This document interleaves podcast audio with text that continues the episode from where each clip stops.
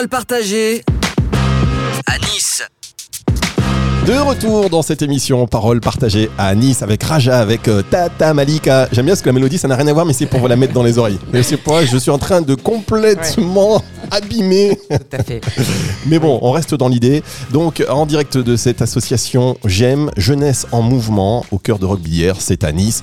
Une association dirigée principalement par des mamans, des femmes qui sont les mamans euh, du quartier, les mamans de ces nombreux jeunes. Euh, la cible principale, ce sont les 16-26 ans, mais pas que, hein, il y a aussi des familles qui sollicitent l'association.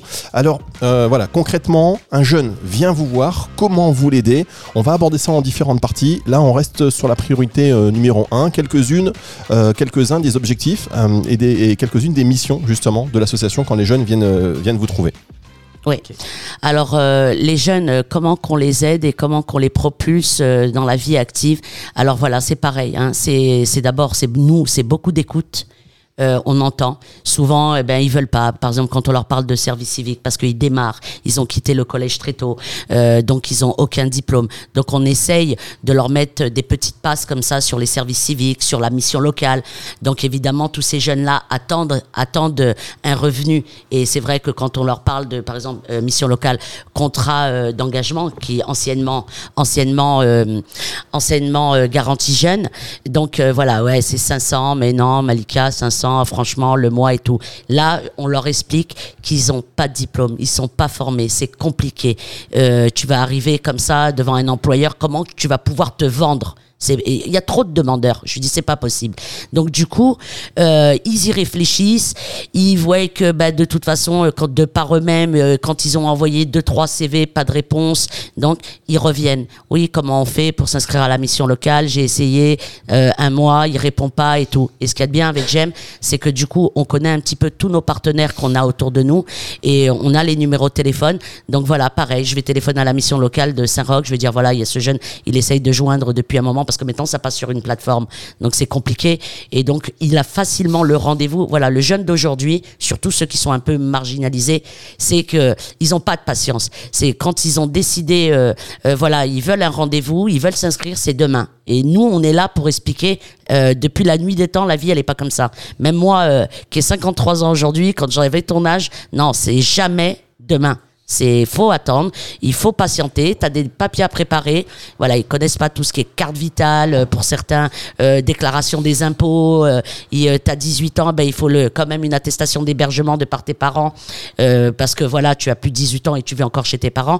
Donc tout ça on les prépare et du coup ça ça va mettre du temps, mais on les fait quand même passer obligatoirement, enfin c'est un grand mot obligatoirement, mais au moins par la mission locale ou les services civiques ou qui vont les mettre tout doucement dans le bain dans le monde du travail. Très bien, Malika. Raja, vous vouliez intervenir. Tu veux Oui, intervenir oui, je voulais intervenir parce que ce qui est important aussi à savoir, c'est que ces jeunes sont issus d'un processus. Un processus, c'est-à-dire, euh, d'abord, ils, sont, ils ont 25 ans, mais ils ont eu, euh, ils ont eu 7, 8, 9 ans, euh, issus de familles très souvent euh, pauvres ou très modestes, donc euh, de familles nombreuses, euh, ghettoisées ici dans ce quartier, parce que là, il faut pas le voir aujourd'hui, mais euh, moi j'y ai habité 15 ans, j'habite plus ici aujourd'hui. C'était vraiment le ghetto avec beaucoup de saleté. Il y a un contexte qui a favorisé le laisser-aller de ces jeunes et quand ils ont cette prise de conscience de vouloir réinsérer, ils veulent tout de suite maintenant. Donc, ça, c'est aussi à prendre en considération. C'est pas des jeunes euh, issus, euh, voilà, euh, un beau jour, ils deviennent difficiles, etc. Parce qu'on peut tous se poser la question. Sur 100% de jeunes, il y en a bien, bien 70% qui sont dans des situations de néant. Mais quand je dis néant, c'est néant. Ceux que voit Malika tous les jours. Donc, et dans le néant, il y a quand même l'utilisation des drogues euh, dures, douces, euh, ça c'est Malika qui sait le mieux, moi je sais pas trop, Euh, avec aussi les forces de l'ordre qui interviennent vraiment spontanément, donc sans vraiment cibler exactement la source de, du délit. Euh, donc ils voient tout ça et ils grandissent avec tout ça, avec un parent pauvre ou qui ne trouve pas de travail parce que soit issu de l'immigration, soit issu, euh, soit des parents qui n'ont pas été longtemps scolarisés. Donc euh, la plupart du temps, ils ont été eux obligés de faire les papiers des parents sans véritablement comprendre. Et pareil, pour faire les papiers des parents, euh, je sais pas, Sécu, etc. C'est des rendez-vous qui prennent très souvent deux à trois semaines. Moi, ce matin, euh, j'étais euh, dans le local. La jeune fille, elle est arrivée avec sa demande. Je l'ai traitée dans la minute. Sauf que nous, on peut le faire.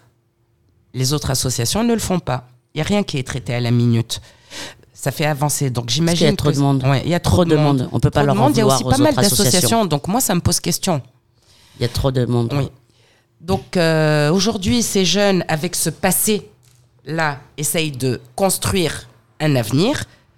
Et quand il y a quelqu'un comme Tata Malika qui est à l'écoute, qui va euh, parce que Malika, elle a quand même euh, des, euh, elle a quand même créé des dispositifs spontanément. hein.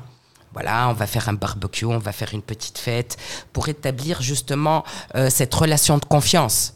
Parce que c'est, elle est nécessaire cette relation de confiance. Alors comment on réussit à convaincre un jeune qui a priori l'appel de la rue, de l'argent qui peut paraître un peu plus facile avec pas beaucoup d'efforts et puis une Je certaine oisiveté, comment on réussit à leur dire non non attends, euh, ce chemin-là il est peut-être un, un peu plus compliqué, un peu plus rigoureux, mais euh, plus valorisant, comment on leur fait prendre conscience de cela?